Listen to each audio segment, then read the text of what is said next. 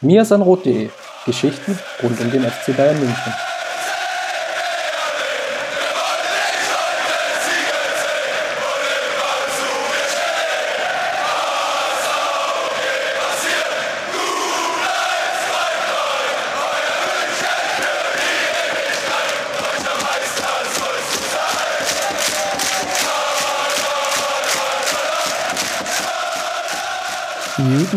Herzlich willkommen zur 74. Folge des Mirsan Rot Podcasts. Ihr hörtet schon, heute ist ein bisschen was anders. Und zwar ist es nicht der Chris, der euch begrüßt, sondern Icke. Und zweitens ist es auch mein Dialekt, der hier ein bisschen anders ist. Ich dachte, dass der angemessen ist für unser Vorhaben heute. Aber keine Angst, ich werde während des Podcasts natürlich in Anführungsstrichen normal sprechen und euch nicht die ganze Zeit mit meinem Berlinern auf den Keks gehen. Ähm, ja, die Bayern, die sind heute im Achtelfinale des DFB-Pokals unterwegs. Wir nehmen am Mittwoch auf und es ist gerade 16 Uhr. Ich werde mich gleich auf den Weg zum Stadion machen. Bayern in Berlin gegen Hertha. Für mich, das habe ich in der letzten Folge angekündigt, eine Art Heimspiel. Und ich werde am Stadion das nicht alleine begleiten, sondern ja, ich werde ein paar Leute treffen. Unter anderem Steffen Niemeyer von dem Blog über die Linie. Ähm, ich werde auch Stefan Ürsfeld von ESPN treffen und vielleicht auch den einen oder anderen aus dem Mirsan Roth-Team noch. Das wird sich spontan ergeben. Ja, ich mache mich jetzt auf den Weg und wir hören uns gleich am Stadion wieder. So, ich bin jetzt angekommen hier am Olympiastadion und stehe in der gemütlichen Runde mit Steffen Niemeyer, FC Bloggen, FCB Login. Sag mir jetzt mal, wie es ausgesprochen wird. Beides korrekt. Beides korrekt. Dann, dann bleibe ich bei FC Bloggen, das ist äh, ein bisschen runder.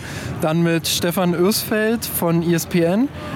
Äh, mit Enrico, unserem Lektoren von Mirsan Roth und mit unserem Historiker äh, Tobias Günther, der ja, geschichtlich über den FC Bayern wahrscheinlich hier von uns am meisten informiert ist, oder Tobias? Keine Ahnung. das, das ist eine gute Antwort. Ähm, gut, ich würde einfach mal anfangen mit der Frage, wie wichtig ist dieses Spiel heute im Kontext Titel? Also ist es, die, ist es die letzte Möglichkeit für die Bayern, vielleicht sogar einen Titel zu holen? Gerade jetzt mit der Meisterschaft, sieben Punkte Rückstand. Liverpool ist schwierig zu bespielen, wahrscheinlich Champions League allgemein weit weg. Glaubst du, Steffen, dass das heute vielleicht sogar die letzte Chance auf den Titel die Saison ist?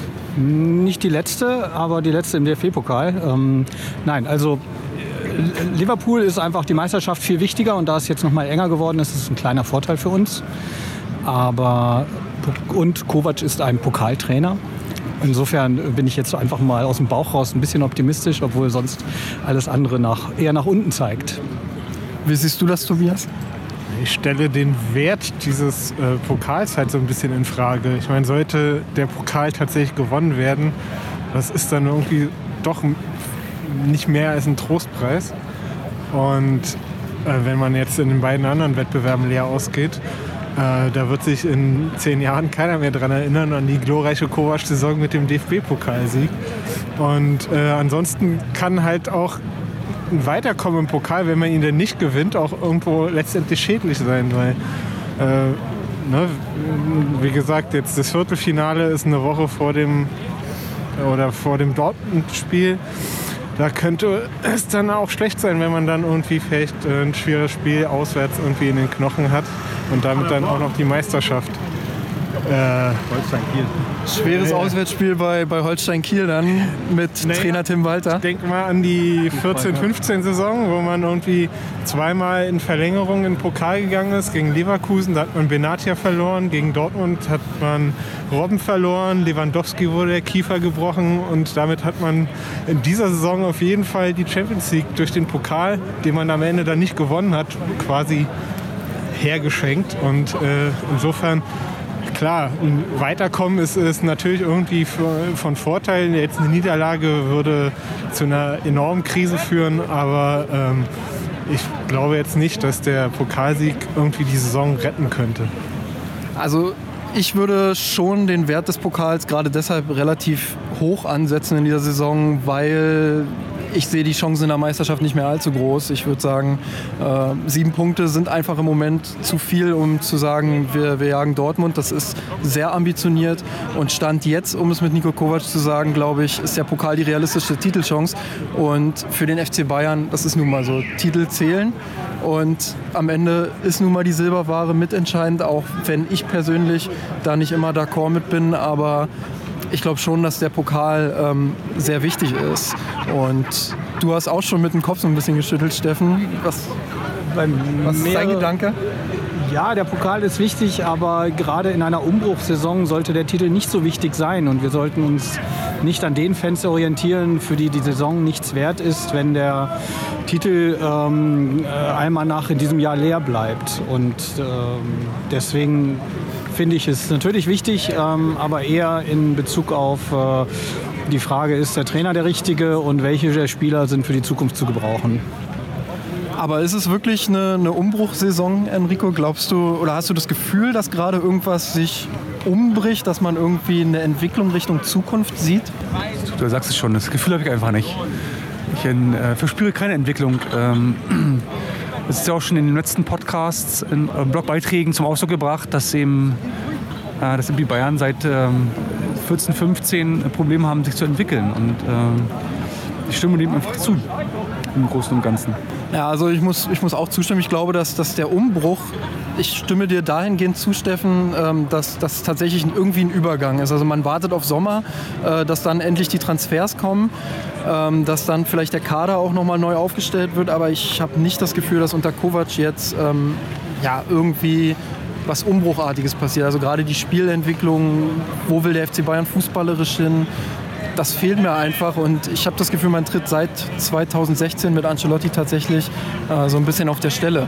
Ich würde jetzt mal äh, quasi einen Nicht-Bayern-Fan mit in die Runde holen mit äh, Stefan Örsfeld und würde da mal fragen, wie wirkt das denn von außen betrachtet? Wie, wie nimmst du das wahr, diese ganze Umbruchgeschichte beim FC Bayern? Hast du das Gefühl, dass, dass da irgendwas in die Zukunft sich entwickelt im Moment? Was Positives meint er natürlich. Was, was Positives. Ähm, Bayern hat äh, mit Sicherheit ein bisschen den Umbruch verpasst. Also die haben äh, auf den Flügeln mit Robberie an der Geschichte gehangen. Ähm, die Geschichte ist jetzt aber vorbei, die ist erzählt, die ist mit 13 eigentlich erzählt gewesen, die ist dann mit Guardiola erzählt und da hängt ihr ein bisschen dran. Auch ihr hängt an Guardiola, ihr hängt an Guardiolas Fußball, der ja nahezu perfekt war, aber dann auch nicht den größten Erfolg gebracht hat, die Champions League. Das ist immer noch 13, der verlorene Titel, den ihr sucht. Ähm, ich bin mir nicht sicher, ob es in die Zukunft äh, jetzt zielorientiert geht. Was der große Vorteil von Bayern ist, dass Bayern einfach äh, unfassbar viele finanzielle Mittel hat und die auch Fehler ausgleichen können, die andere Vereine nicht ausgleichen können. Insofern hat man dann eben so eine Saison wie diese.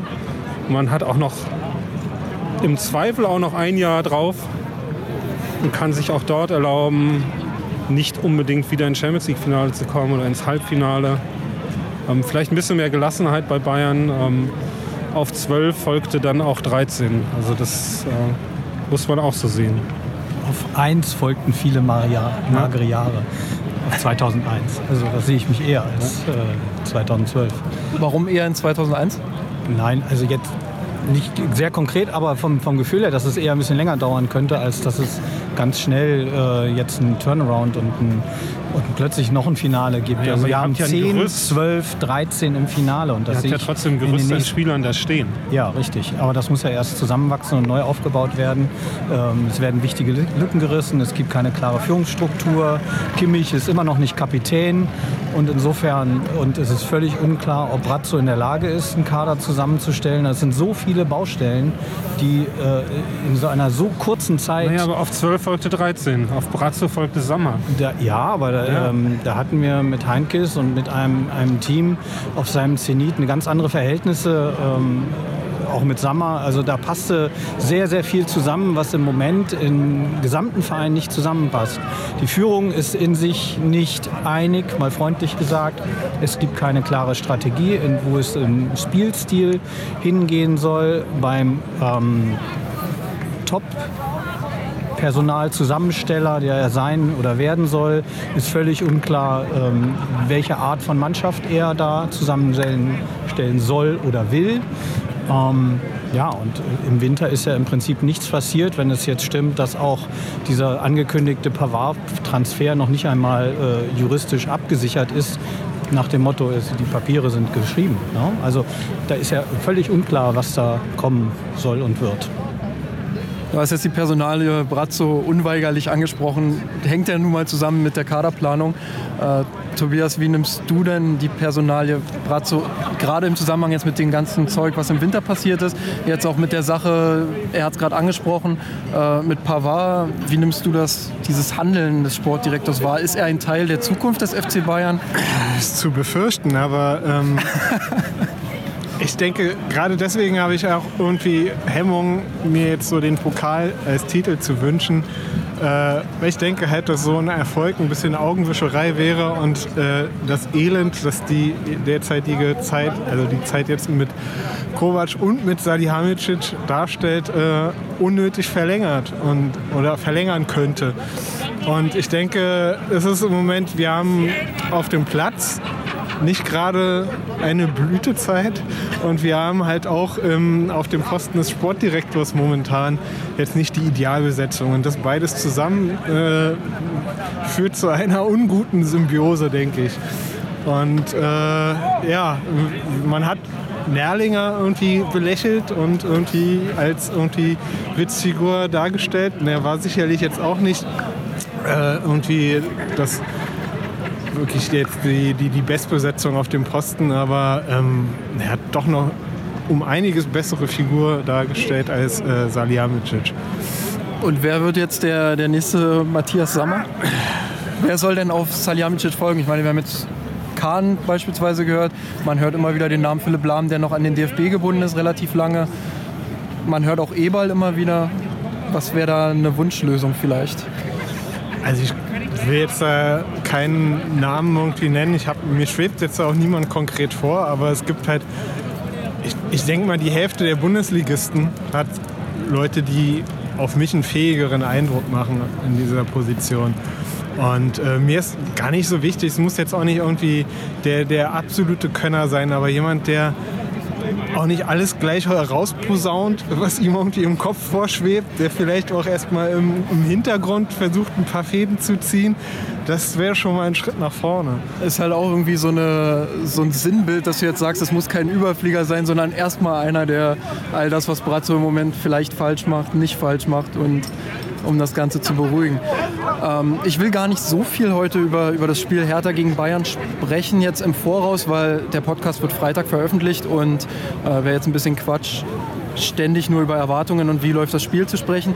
Aber mich würde trotzdem interessieren, wie denn so die Gemütslage bei euch als Bayern-Fans ist und ob euer Gefühl tatsächlich sagt, es geht in die nächste Runde und es geht im Pokal noch relativ weit. Vielleicht fange ich da mal mit Enrico an. Ich hoffe auch natürlich als Bayern-Fan auf einen Sieg. Äh, tippe, Und Gefühl? Ich fühle mich gut dabei, indem ich tippe, dass die, dass die Bayern heute 2 zu 1 gewinnen werden. Nach Verlängerung? Nein, in der regulären Spielzeit. Plan also durch Kreuz. ja, genau. Äh, nee, das, äh, das, das, das wünsche ich mir und das erwarte ich heute auch von den Bayern. Äh, aufgrund der äh, Situation, in der sich die Bayern momentan befinden. Ähm, ja. Steffen? Ja, kann man wirklich nur spekulieren. Also ähm, kommt ein bisschen darauf an, ob neuer Spiel. Ist auch eine Wundertüte Bayern, ne?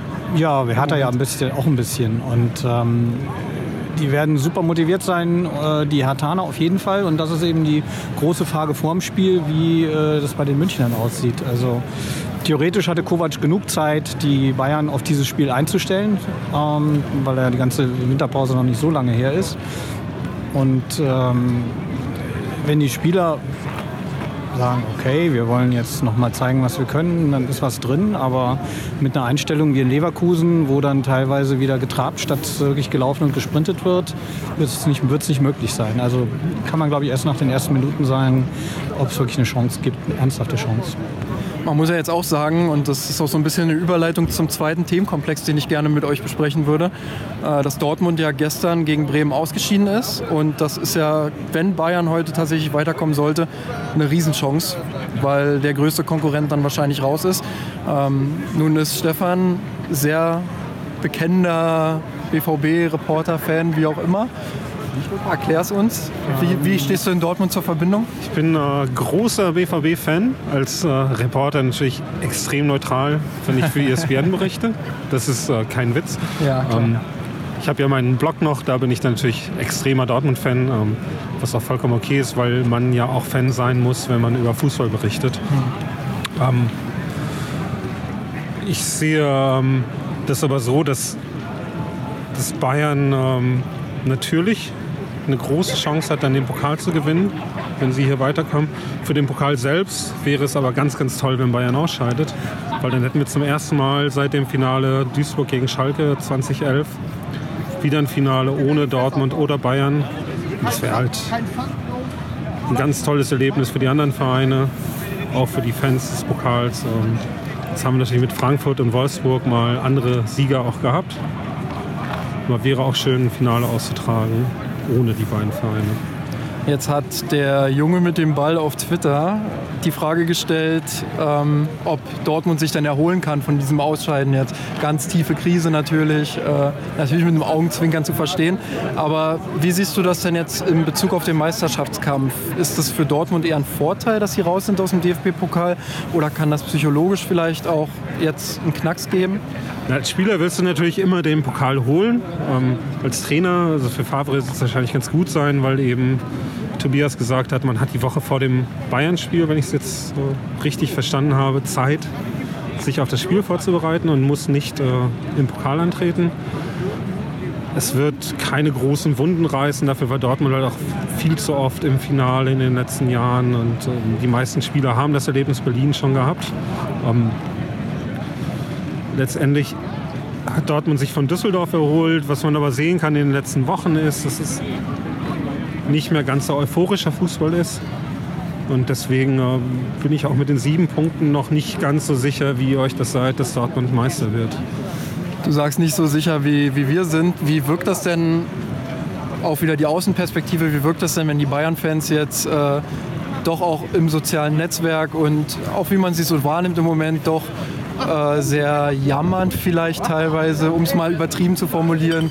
Ähm, ja, wie wirkt das auf dich, diese ganze Krisengerede und die Bayern sind nicht mehr so gut wie früher und jetzt gibt es vielleicht keinen Titel?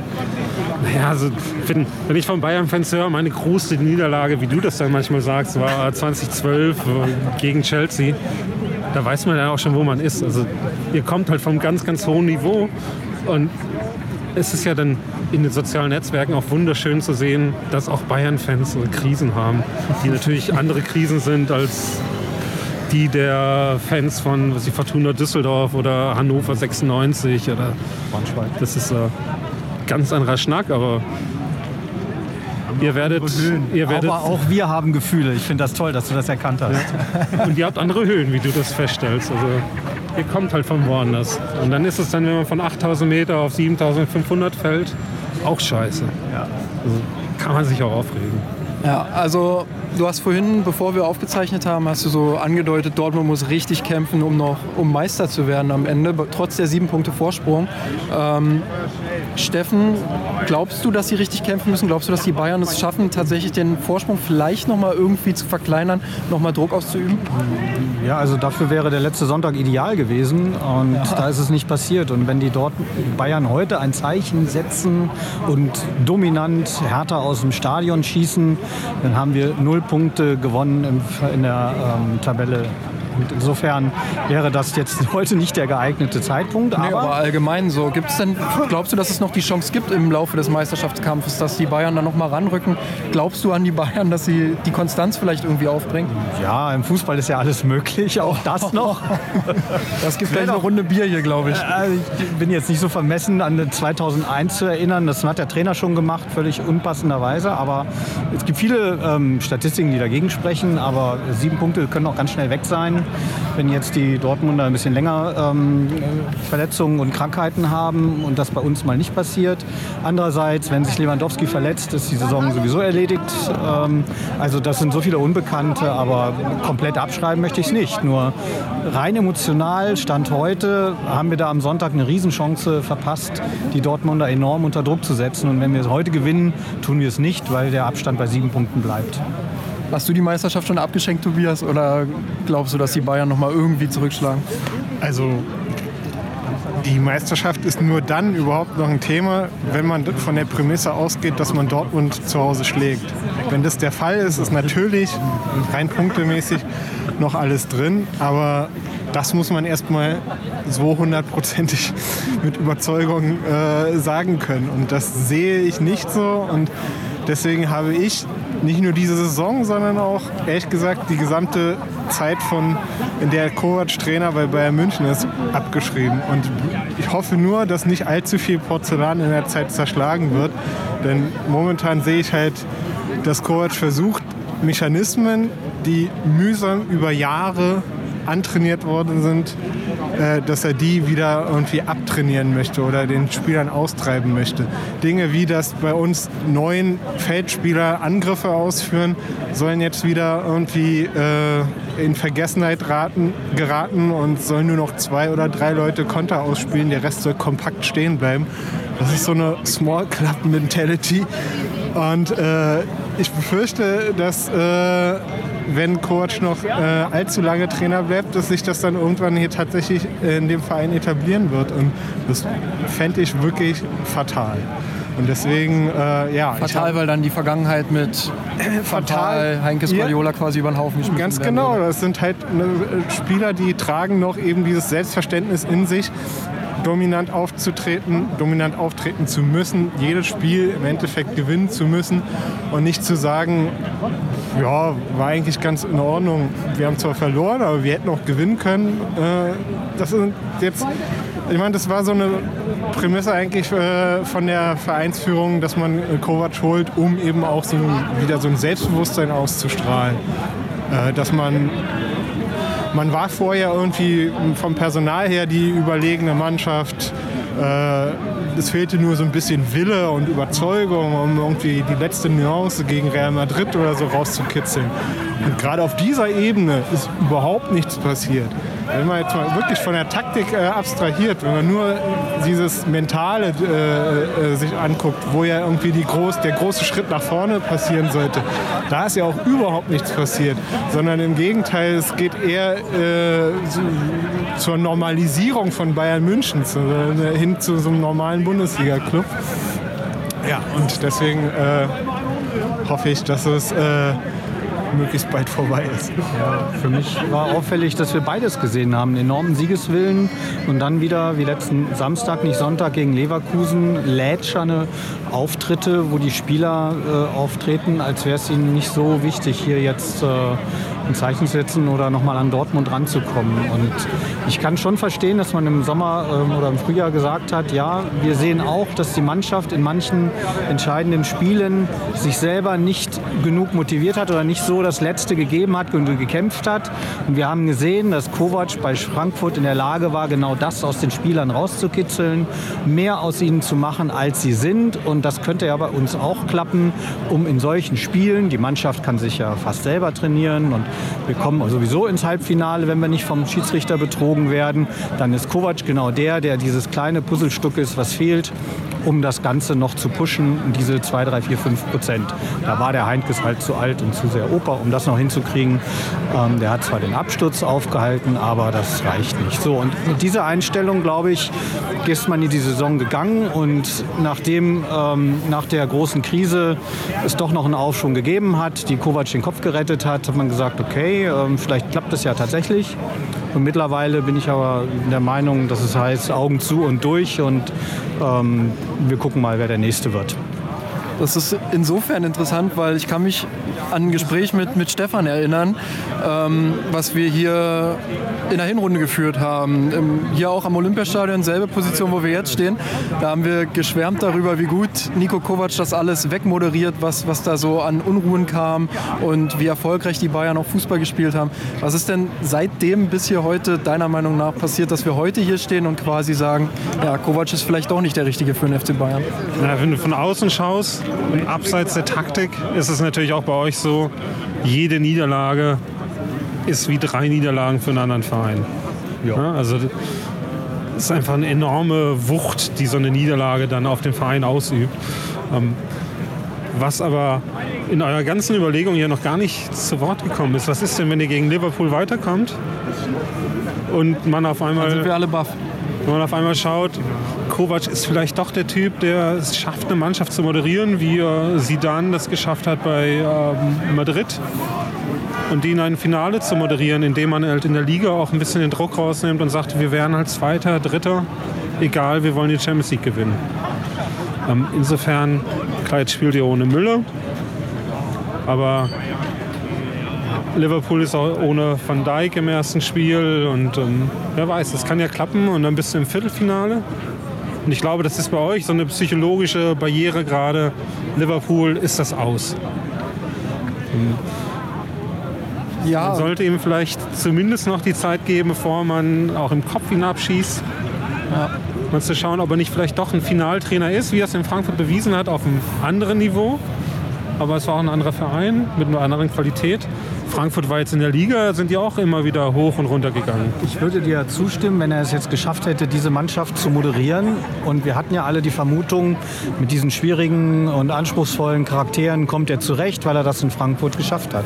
In Frankfurt ist jetzt mein Eindruck, ich habe auf dem Weg hierher darüber nachgedacht, hatte er die Autorität als Trainer, um das zu moderieren. Aber hier hat er die nicht.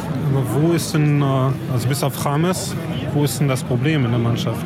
Naja, wir hatten auch die Disziplinprobleme auf dem Feld, als Kovac die Mannschaft, ich glaube gegen Augsburg war es oder Freiburg, nach hinten befohlen hat und Kimmich und Süle sich miteinander abgesprochen hatten auf dem Feld, dass sie nach vorne gehen und weitermachen. Das war ein Beispiel. Diese Geschichte mit dem Geistesblitz äh, der Müllerfrau hat schon, glaube ich, tief blicken lassen, hinter, ein wenig blicken, dahinter blicken lassen, was so intern unter Spielern, in Spielern möglicherweise über ihn gedacht und auch gesagt wird. Und das wirkt sich dann in solchen Krisensituationen sofort enorm aus. Ich hatte ja gesagt, wir sind sehr fragiles, sehr emotionales Gebilde und von oben, von den Bossen, die sind auch sehr emotional, wird das ja nicht dem ja nichts entgegengesetzt, sondern da wird ja dieser emotionale Faktor noch verstärkt es gibt die Hoffnung und es wäre jetzt ein paar Wochen wieder eitel Sonnenschein, wenn wir gegen Liverpool weiterkommen. Du hast es schon gesagt, ähm, Van Dijk wird fehlen und es ist auch richtig, dass wir da eine Chance haben, weil für Liverpool die Meisterschaft sehr, sehr viel wichtiger ist als diese Champions League. Und ähm, dort ist auch gerade der Druck sehr viel stärker, sodass er auch äh, vielleicht eher noch ein, zwei Spieler schonen würde und dann äh, unbedingt der Gott von Anfield wird um mit der Meisterschaft. Also da sind Chancen, na klar, aber nichtsdestotrotz sind die alle sehr viel schneller, ähm, sehr viel athletischer, haben sehr viel klarere Struktur im Spiel, sehr viel mehr Tempo und all das, was uns fehlt. Das können wir in ein, zwei Spielen ausgleichen, aber dass das uns durch eine Saison trägt oder in die Zukunft zeigt, ist nicht erkennbar. Das, äh, würd ich, da würde ich noch mal drauf eingehen wollen. Ich, ich glaube, dass in den Spielen jetzt die Bayern-Spieler nicht lustlos waren oder äh, keinen Bock hatten oder so, sondern ich glaube eher, sie wussten nicht, wo sie den Hebel ansetzen sollen, was sie machen sollen. Das ist nur zu viel. Je, jede, jeder Spieler macht etwas und vielleicht sogar noch ein bisschen intensiver als vorher, aber es ist halt kein, kein, kein komplettes Ganzes, wo ein Rädchen ins andere, andere greifen würde. Und deswegen zu isoliert und zu viel Stückwerk. Und ähm, nochmal jetzt zu Kovac und seine Moderation jetzt äh, des, des, Teams und äh, äh, des Mannschaftsgeistes und so. Ich meine, er redet die ganze Zeit davon, dass der Kader fast ihm zu groß ist und doch lieber noch ein paar Spieler weniger hätte, äh, wo ich mir denke, ich meine, kein Bundesligist geht mit 13, 14 Feldspielern in die Saison. Warum sollte ausgerechnet Bayern München das machen? Und ich meine, als Nationaltrainer von Kroatien hat er ja auch 2014 den 23-Mann-Kader in Anspruch genommen und nicht gesagt, hey, wir fahren nur mit 15 Leuten äh, nach Brasilien. Das ist ja, also ich, das finde ich völlig Hanebüchen, wie, wie gerade ein Verein wie bei München, der nicht nur tatsächlich auf drei Hochzeiten tanzt, sondern auch den prinzipiellen Anspruch hat, 50 Saisonspiele plus X irgendwie zu absolvieren, dass, äh, dass, dass da der Trainer irgendwie befürchtet, dass die Unzufriedenheit groß sein könnte, wenn irgendwie Leute mehr als zwei, dreimal auf der Bank sind. Managementfehler? Naja, Muss ich die ich denke, die, Vereinsführung in dem Moment sagen, ey Kovac, du redest hier von 17 Spielern, wir brauchen aber 23. Ja, was sie, natürlich können sie das nicht öffentlich sagen, äh, weil dann, ich meine, dann sägen sie den Trainer faktisch ab. Äh, aber ich glaube tatsächlich, dass da auch ein gewisses ähm, Missverhältnis besteht. Ich glaube, dass die Vereinsführung Kovac installiert hat, weil sie dachten, hey, der könnte uns weiterhelfen.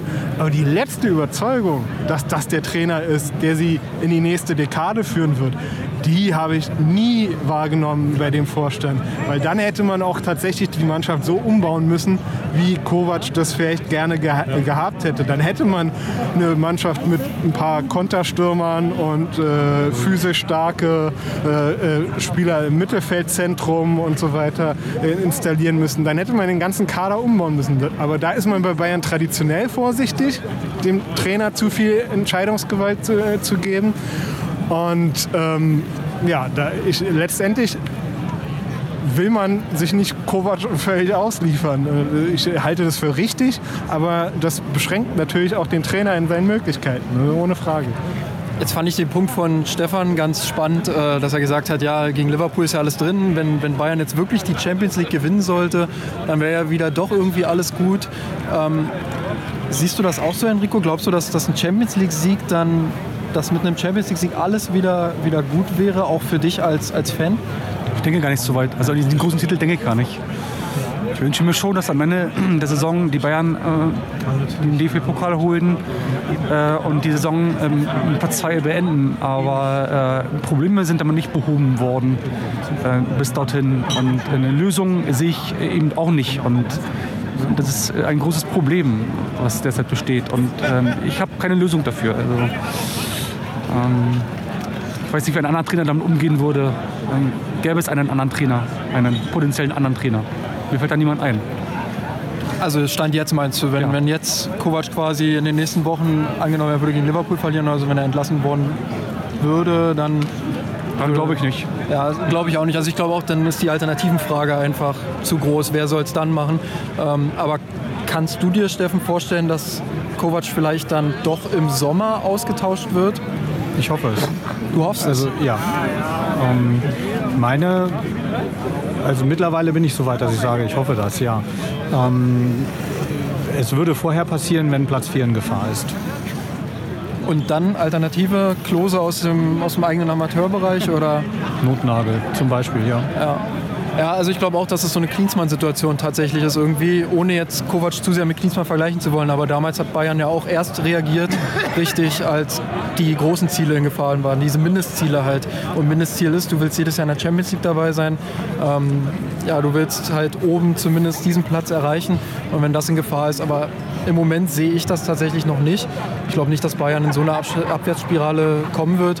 Ich denke auch, dass Kovac dann noch bis, bis Sommer ähm, mindestens bleiben wird. Ich sehe das aber tatsächlich auch ähnlich wie Tobias. Ich würde auch sagen, man hätte ihm vielleicht mehr zugestanden. Es gab ja immer diese Gerüchte, er will Rebic holen und weiß ich wen. Ähm, unabhängig davon, ob Rebic jetzt Bayern-Qualität hat. Ähm, man gönnt seinem Trainer ja wenigstens einen Wunschspieler. Wenn ich jetzt an Guardiola Thiago denke, Heinkes Martinez, Ancelotti hat Rames bekommen. Ähm, ja, genau, genau, Klinsmann Donovan. Ähm, ja, also es gab immer so diesen einen Spieler, den der Trainer bekommen hat. Und das ist hier jetzt bei Kovac, außer Ja. mich korrigiert jemand. Er hat Boateng behalten dürfen. Ja, okay, das ist ein Argument vielleicht. Ähm, aber es ist halt kein richtiger Neuzugang, würde ich sagen. Und ich würde da tatsächlich auch mit Tobias gehen und sagen, es ist schon auffällig, dass der FC Bayern ihm halt nicht viel zugesteht an Handlungsspielraum. Er war kein Wunschtrainer, ne? Eben. Genau, das war, da muss man vielleicht auch den Fehler ansetzen. So. Das war, man hat lange an Heinkes festgehalten, zu lange meiner Meinung nach. Das ging ja bis in den März, April rein, obwohl er schon im Dezember gesagt hat, er macht nicht noch weiter ein Jahr. Und da ging der Fehler eigentlich ja schon los. Und jetzt ist der FC Bayern in dieser Situation, dass wir heute hier am Olympiastadion sehen und uns vielleicht ja, Aus gegen Hertha zittern. genau, dass wir vom Aus gegen Hertha zittern. Nein, aber dass wir uns an den letzten Strohhalm klammern, vielleicht doch noch irgendwie einen Titel zu holen. Und ich würde diese kleine Runde vorm Spiel jetzt quasi mit einem Ergebnistipp absch abschließen. Ähm, einfach weil es interessant ist, gucken, wie es dann nach dem Spiel aussieht. Ähm, Enrico hat schon getippt 2-1, ne? Ja. Was sagt Stefan Ösfeld? 1-0 für Hertha. Nach Verlängerung oder nach 90? Reguläre Spielzeit. Ist auch viel zu kalt Muss für Verlängerung, Hause, ne? Ja. 2 zu 2 nach Verlängerung, 9 zu 8 im Elfmeterschießen für Bayern. Oh, Steff, Steffen, Steffen ist da sehr optimistisch. Also, Wer verschießt? also ich, ich habe zum Glück zwei Hosen an heute. Ich weiß nicht, ob ich der Einzige hier bin. Du auch, okay. Ich bin, nicht der, ich bin nicht der Einzige. Ich bin nicht der einzige Lappen hier, der, der zwei Hosen anhat. Äh, abschließend, Tobias, was ist dein Tipp? 2-0 Hertha. 2-0 Hertha. Also, Ein Realist unter uns. ich nehme mich mal nicht raus. Ich tippe mal, ich weiß noch nicht, wie es passieren soll, aber ich tippe mal 2-1 für Bayern nach 90 Minuten und wir sehen uns dann in der Halbzeit im Stadion mit Steffen und mir wieder und dann werden wir die erste Halbzeit schon mal so ein bisschen analysieren und gucken, was die Bayern da eigentlich verzapft haben. Halbzeit in Berlin. Es steht jetzt 1 zu 1 zwischen dem FC Bayern München und Hertha BSC. Hertha ging früh in Führung durch ein Tor.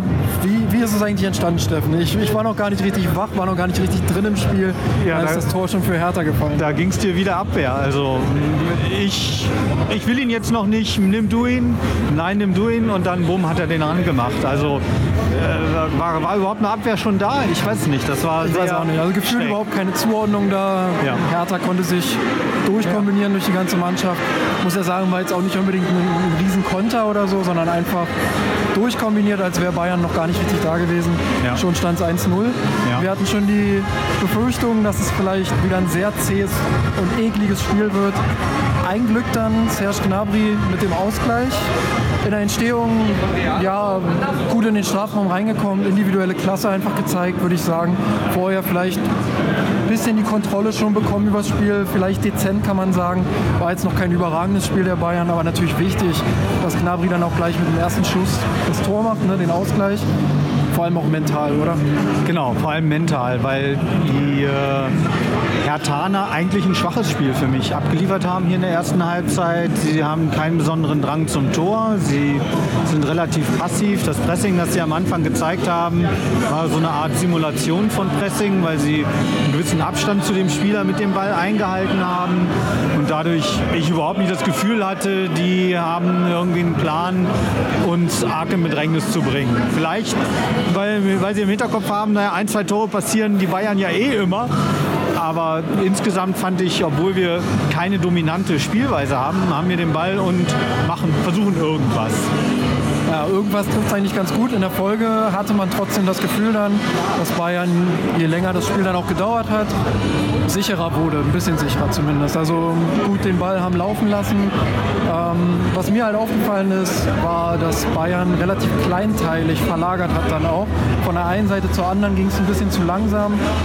Hertha konnte gut verschieben dann und dadurch war natürlich dann auch eine Phase, wo Bayern wenig Chancen sich rausspielen konnte. Ja, andererseits war es schon oft zu sehen, dass gezielt über die Flügel versucht wurde durchzubrechen. Das hat auch oft geklappt, weil du, wie du vor dem Spiel mir gesagt hast, die Hertha da, eine Schwäche haben. Das hat Kovac offenbar erkannt und versucht, das in dem Spiel durchzuziehen. Das funktioniert.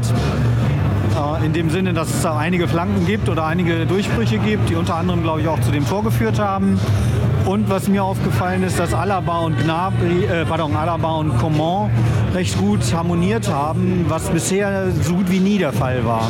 Also es sieht ein bisschen so aus, als ob die anfangen, sich einzuspielen, wer bei den Pässen wo in den oder vor den Pässen in welchen Raum läuft.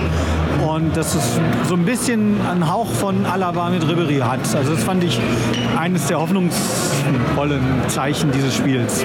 Ja, ich muss zustimmen und ich muss auch sagen, dass es auf der anderen Seite mit Kimmich und Gnabry ab und zu mal ein paar Unstimmigkeiten gab. Ich fand aber, dass auch da relativ viele Chancen kreiert wurden durch Doppelpässe, wenn es mal schnell ging. Was mir wiederum negativ auffiel, war, das habe ich dir ja auch dann so 30 Minuten in etwa war wo vier Spieler dann einfach quasi auf dem Flügel standen und Kimmich macht dann erst den Weg ins Zentrum, wo eigentlich schon Mittelfeldspieler stehen müsste. Also auch da wieder typisch Positionsspiel Schwächen. Ich finde allgemein das Zentrum auch ziemlich unbesetzt. Ähm, wen man da positiv natürlich wieder hervorheben muss, ist Thiago, oder? Ja, und gerade in dem Moment, wo das Mittelfeld unbesetzt war, sieht und ich glaube, linker Abwehrspieler den Ball hat und ich weiß wohin, versucht Thiago in so einen Raum zu gehen.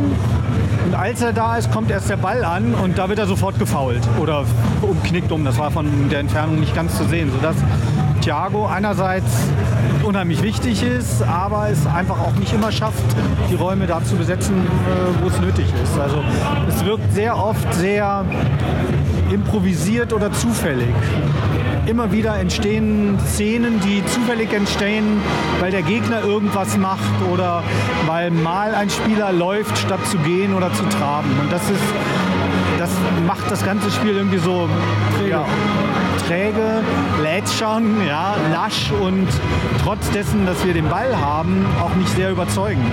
Weil du immer wieder das Gefühl hast, naja, ein, zwei Ballverluste und ein cleverer Konter und du hast das nächste Tor gefallen. Und man muss Gefangen. auch sagen, äh, in der ersten Halbzeit Hertha hat versucht, hinten raus zu spielen. Sie haben nicht irgendwie lange, lange Bälle geschlagen, sondern wir im Hinspiel haben sich teilweise ganz gut auch nach vorne kombiniert. Vorne hat es dann nicht mehr ganz so funktioniert. Hängt vielleicht auch damit zusammen, dass Hertha momentan auch nicht die allerbeste Form hat. Ähm, aber ist natürlich eine Gefahr, auch jetzt für die zweite Halbzeit. Es steht 1-1. Ähm, ich Ja. sehe da auch das große Risiko, dass Bayern zu viele einfache Ballverluste noch drin hat und vor allem auch im Zentrum einfach nicht gut besetzt ist. Und ich hatte auch das Gefühl, dass die Passwege teilweise zu weit waren, dass Spieler auch zu lange am Ball waren. Dadurch konnte Hertha dann wiederum Druck auf diese Spieler ausüben. Und dann wurden einfach ungünstige Entscheidungen getroffen, die dann zu Foulspiel Hertha oder zu Kontern führten. Ähm, das ist aber ein grundsätzliches Problem, das sich seit Peps Abschied von Monat zu Monat verstärkt, weil dieses blinde Verständnis, welcher Spieler wo steht oder wohin läuft und das Tempo der Pässe oder die Quali und die Qualität der Pässe und die Qualität der Annahme und der Verarbeitung, der Entscheidungsfindung, all das hat nachgelassen, Monat für Monat, weil es nicht mehr so intensiv trainiert wird und weil auch diese, dieses Positionsspiel viel weniger Wert gelegt wird.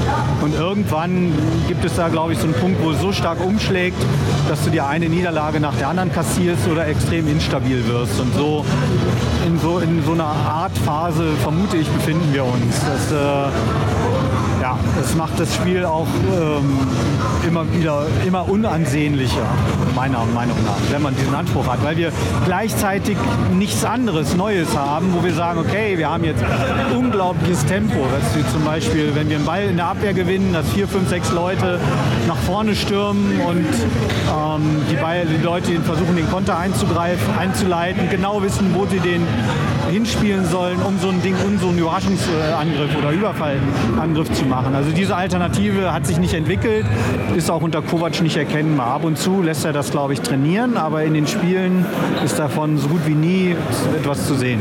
Es ist halt gefühlt individuelle Klasse gepaart mit drei, vier Spielern, die halt diese individuelle Klasse haben und zusammen dann mal in der Lage sind, irgendwie was zu kreieren. Aber man hat nicht das Gefühl, dass da was einstudiert ist oder dass da irgendwie ein Plan hintersteckt, sondern wie du vorhin gesagt hast, es geschieht viel zufällig und kommt dann auch auf den Moment an halt. Ähm, was sagt dein Gefühl jetzt für die zweite Halbzeit nach diesem ersten Durchgang, den die Bayern ja zumindest scheinbar unter Kontrolle hatten? Man muss dieses scheinbar sagen, weil Hertha ist ja nun mal immer in der Lage, dann mit einem Konter das Tor zu machen.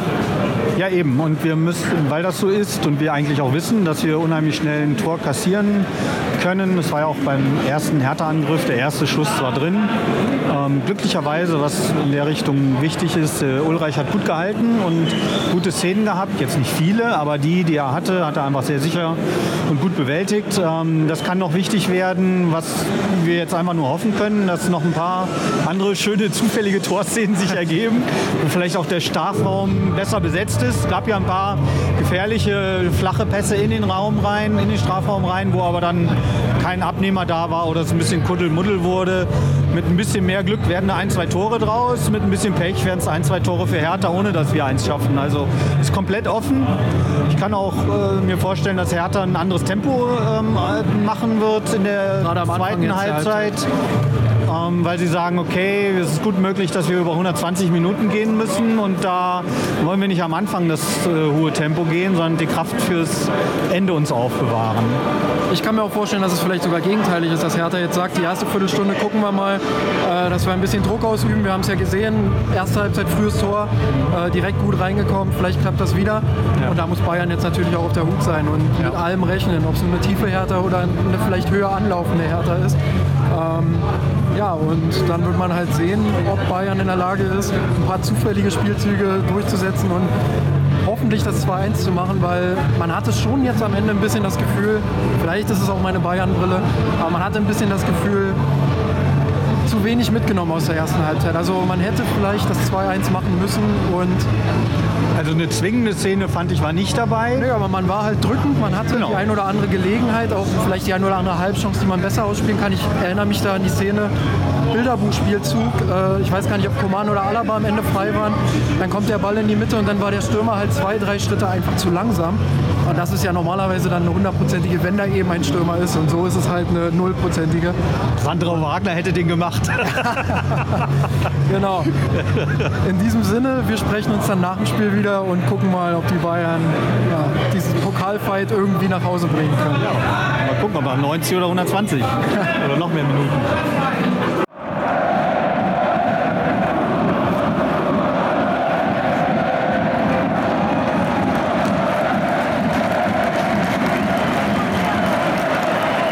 Vorbei ist das Spiel.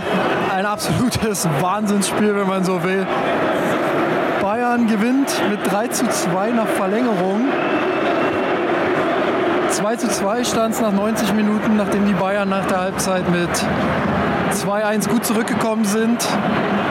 Und anschließend wieder ein dummes Gegentor bekommen haben, das muss man einfach so sagen. Beim 2 zu 2 als Hummels den Fehler macht und Ulreich chancenlos ist, als Seke den Ball dann reinschiebt. Was ging dir durch den Kopf, als da dieser, dieser Fehler von Hummels passierte und Seke das Ding reinschiebt? Passt zur Saison. Du hast als Bayern-Fan nie ein gutes Gefühl, dass wir in der Lage sind, das sicher nach Hause zu schaukeln. Entweder weil solche Fehler und Geschenke passieren oder weil der Gegner einfach mal eine einzige Chance, die er hat, nutzt und eine gigantische Chancenverwertung hat, die wir leider überhaupt nicht haben. Ansonsten hat Hertha extrem passiv weitergespielt und selbst in der Verlängerung meinem Eindruck nach gar nicht versucht, den Ball zu bekommen. Also wie wollen die beim Rückstand zumindest noch einen Ausgleich schaffen fürs Elfmeterschießen, wenn sie so überhaupt nicht versuchen, den Ball ranzukriegen? Ja, ja, also das habe ich auch ähnlich gesehen. Ich war überrascht tatsächlich. Wir haben in der Halbzeit noch drüber gesprochen. Nehmen Sie jetzt Tempo raus, machen Sie mehr Tempo. Tatsächlich war es genauso monoton wie in der ersten Halbzeit. Irgendwie immer dieses hinten drin stehen, lauern darauf, vielleicht doch noch irgendwie den Konter zu haben. Aber selbst die Konter dann nicht wirklich gut ausgespielt. Ähm, also von Hertha war es keine Leis- Leistung am Maximum. Das muss man ganz klar so festhalten. Aber ich muss sagen, aus der Pause heraus haben mir die Bayern eigentlich ganz gut gefallen. Also sie kamen raus, haben das 2-1 direkt gemacht, haben danach das Tempo zumindest hochgehalten, haben Hertha auseinandergespielt, haben sich die ein oder andere Halbchance noch erarbeitet. Ähm, also bis zu diesem Gegentor war es eigentlich eine bessere Leistung als in der ersten Halbzeit, oder? Ja, auf jeden Fall. Da bin ich völlig d'accord. Nur wie gesagt, du hast einfach kein gutes Gefühl, nie, egal wie hoch die Führung ist. Ob das jetzt ein Tor ist oder ob zwei Tor ist, ob du die ganze Zeit den Gegner mehr oder weniger dominierst oder zumindest den Ball hast. Du hast trotzdem nie ein gutes Gefühl, das wird jetzt schon gut gehen, das bringen wir jetzt gut zu Ende. Fehlt ein bisschen der Verwaltungsmodus, ne, dann. Also einfach das sicher dann runterzuspielen und Den haben den wir Ball laufen zu lassen. in der Verlängerung gesehen. Da war es dann so plötzlich so. Genau, es, es ging dann in die Verlängerung.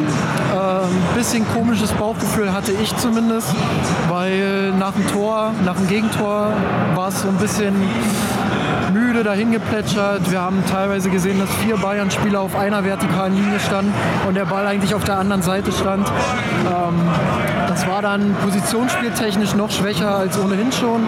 Es war wenig Bewegung drin. Man hat das Gefühl, die Mannschaft ist ausgelaugt irgendwie.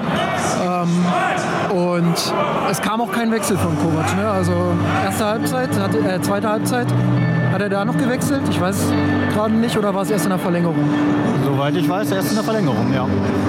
Können wir ja nochmal nachprüfen dann, aber ähm, er hat sehr spät auf jeden Fall gewechselt, hat dann Ribery für Serge Gnabry gebracht, den Torschützen, wo wir gesagt haben, okay, relativ mutiger Wechsel. Ähm, Aber Ribery war frisch und hat äh, sich viel bewegt und ähm, hat auch nicht einfach nur versucht, blind durchs Tor irgendwie noch ein Tor zu machen, sondern einfach viel Bewegung und Ruhe reingebracht. Und Ruhe reingebracht. Absolut, also ganz abgezockte Leistung. Ich habe es auch vorhin schon offline quasi gesagt. Äh, mir hat Ribery heute sehr gut gefallen. Gar nicht mal, weil er irgendwie Dribblings gewonnen hat, so wie früher oder spritzig war, sondern einfach, weil er da war, weil er sich angeboten hat, weil er die Bälle gefordert hat und weil er als Kombinationsspieler heute wirklich Genau. ein Zeichen gesetzt hat und das Ding mit runtergespielt hat. Und äh, gerade auch als Hertha dann zum Schluss mit vier, fünf Spielern vorne geblieben ist, hat er keine dummen Entscheidungen getroffen, hat nicht gesagt, ich schieße jetzt blind aufs Tor oder so, sondern hat auch mal abgestoppt, äh, hat den Ja. Ball gehalten. Das finde ich ist ein ganz wichtiges Zeichen, dass er vielleicht tatsächlich diese Rolle angenommen hat, der Joker zu sein und dann auch nicht in dem Sinne auf das Spielfeld kommt, zu sagen, so, jetzt zeige ich euch, dass ihr euch 90 oder 100 Minuten falsch entschieden habt, mich nicht zu bringen, sondern er hat einfach nur sehr mannschaftsdienlich gespielt und genau so, wie es die Mannschaft in dem Moment auch in der Phase gebraucht hat. Also er hat nicht versucht, Coman zu imitieren im Sinne von, jetzt mache ich mal auch diese Dribblings, diese ähm, Spurts an der Seite und ähnliches, sondern er hat einfach, wie du sagst, als Kombinationsspieler viel Unruhe gebracht, viel Bewegung, den Ball sich angeboten. Das hat sehr gut gepasst und hat viel Zeit von der Uhr genommen. Ja, und dann in der Verlängerung, also gut rausgekommen die Bayern. Äh, wir müssen dazu sagen, sie sind wahrscheinlich auch deshalb gut rausgekommen, weil du weg warst. Ich stand in der schlimmsten Schlange von allen. Total verbeilter Student, der nicht mit der Kasse zurechtkam und die Leute total langsam bedient hat. Insofern habe ich, glaube ich, das Tor verpasst und interessanterweise hörte sich das so an. Wir stehen ja hier im Gästeblock, als hätte Hertha ein Tor geschossen, weil der Jubel extrem weit weg war. Also war ganz komisch. Als ich hochkam, dachte ich, oh, huch, wir führen ja. Schöne Überraschung. Also die Bedienung hier genauso überfordert wie Hertha dann später in der Verlängerung. ja. Genau, aber die Bayern haben dann das Tor gemacht durch Kingsley Coman, nachdem Lewandowski den Ball über Jahrstein, der da so ein bisschen oll aussah, ähm, rüberlupfen konnte und dann Coman den irgendwie reingehauen hat. Das muss ich mir dann alles in Ruhe nochmal angucken, war ganz viel Gewusel. Ah, die Bayern haben es danach clever runtergespielt. Das muss man ganz klar so sagen. Wobei auch da wieder so ein, zwei Momente dabei waren, wo du denkst, uh, das könnte jetzt noch mal schief gehen. Es ist halt so, dass die Bayern schon ein ganz ordentliches Passspiel haben, muss man sagen. Es ist halt nicht mehr überragend. Es ist, äh, Passschärfe ist nicht immer optimal, die Abstände stimmen oft nicht so, ähm, dann kommen die Passwege zu weit oder die Entscheidungen sind einfach schlecht getroffen. Äh, das sind dann Situationen, in denen natürlich solche Spiele auch kippen können. Und das hat man heute wieder bei allem, bei aller Euphorie jetzt, dass das Viertelfinale erreicht ist, hat man es heute wieder einige Male gesehen. Also bei mir ist keinerlei Euphorie. Hier wurde ja am Ende ähm, die Mannschaft mit den Fans zusammen angefeuert. Super Bayern, super Bayern. Das finde ich total unangemessen. Wir haben jetzt einen Arbeitssieg nach Hause gefahren und müssen weitermachen. Aber die Fragen, die wir haben äh, und die Fragezeichen, die wir haben, die bleiben. Und ich hoffe, da ist auch niemand so verblendet zu sagen, jetzt, ist, äh, jetzt geht es doch in die richtige Richtung. Also den Eindruck habe ich eben immer noch nicht. Gut, äh, unangemessen würde ich persönlich jetzt wahrscheinlich nicht verwenden. Ich glaube, ich glaube die fünf bis zehn Minuten äh, Party sei allen gegönnt hier, gerade nach einer. Verlängerung, oder? Natürlich, natürlich. Und ähm, alles andere werden wir dann auch in Zukunft beleuchten, nehme ich an. Ähm, man muss darauf achten, man muss gucken, wie die Bayern jetzt die nächsten Spiele angehen, gerade auch gegen tiefstehende Gegner. Man hat heute durchaus auch Licht gesehen über die Durchbrüche, über die Außenbahn. Das war mitunter durchaus ansehnlich. Ja, aber die hatten auch viel Platz und die Gegner waren auch, äh, weil die gegnerischen Spieler vielleicht nicht so stark wie bei den nächsten Gegnern, die kommen. Ja, das, das ist Wobei sicherlich ein. Schalke vielleicht nicht so schwierig wird. Das hast du gesagt. Ja. Ich wollte mal eine raushauen. Ja, raushauen immer bei uns, alles raushauen. Ja gut, ähm, wie gesagt, ich fand zumindest trotzdem, dass wir Licht gesehen haben über die Außenbahn. Gnabry, tolle erste Halbzeit, in der zweiten Halbzeit auch lange Zeit gut gewesen bis zur Auswechslung.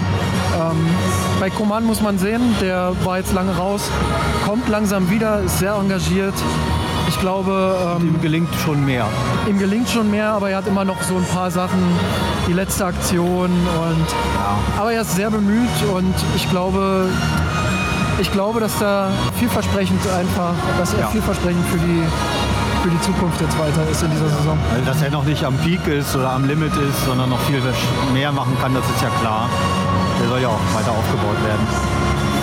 Klar. Gibt es noch Themen? kann man mit leben. Ja, ich hoffe, also die Art des Spiels, wie wir das gewonnen haben, ist nicht das Signal an Dortmund, Achtung, nehmt euch in Acht, aber ähm, es ist vielleicht wichtig für die Mannschaft selbst, dass sie so ein insgesamt trotzdem noch schwieriges Spiel gewonnen hat. Ähm, und ich habe auch nicht den Eindruck gehabt, dass die Spieler zum Beispiel nach Hummels Patzer äh, so ein bisschen ihn isoliert oder irgendwie haben spüren lassen, dass er dafür einen Mist gemacht hat. Also Alaba hat ihn gleich auch aufgemuntert. Sowas ist ja auch wichtig, dass das jetzt nicht dazu führt, dass äh, jetzt ähm, die sich gegenseitig fertig machen. Man, muss, auch mal sagen, man muss auch sagen, absolut, die Mannschaft hat Herz bewiesen hier heute. Äh, Sie hat zusammengehalten, sie hat sich gegenseitig gepusht. Bei allem, was im Moment nicht funktioniert, muss man sagen, mental und auch vom Zusammenhalt her scheint es zu funktionieren. Und das ist halt eindeutig auch kein Signal dafür, dass irgendwie Kovac die Mannschaft nicht erreichen würde. Das ist, also das muss man ihm ja zugutehalten. Obwohl es fußballerisch nicht läuft, sehe ich zumindest eine Mannschaft, die will und eine Mannschaft, die auch zusammen Ja, ja, einfach zusammenhält. Jein. Ähm, das ist jetzt im Pokal alles oder nichts gewesen. Ähm, da bin ich mir noch nicht so sicher. Also Vielleicht ist auch einfach ein wissen Pokaltrainer. noch nicht, was das jetzt mit Müller macht, hier 118 Minuten draußen zu sitzen. Wir wissen noch nicht, was das mit Boateng macht, keine Minute in Abschiedsspielgelegenheit zu bekommen, falls äh, wir nicht noch mal ins Finale kommen. Ähm, also das ist, ähm, da sind noch einige offene Fragen. Aber klar, also auf jeden Fall hilft das Spiel weiter, die äh, schlechte Stimmung von Montag in der Sebener Straße wieder etwas zu verbessern. Und alles andere werden wir dann in der Zukunft beleuchten.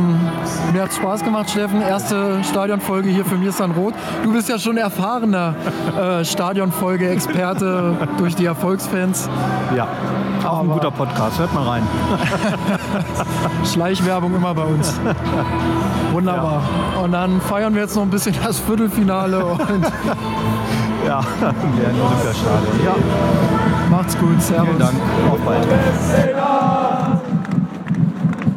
Ich hab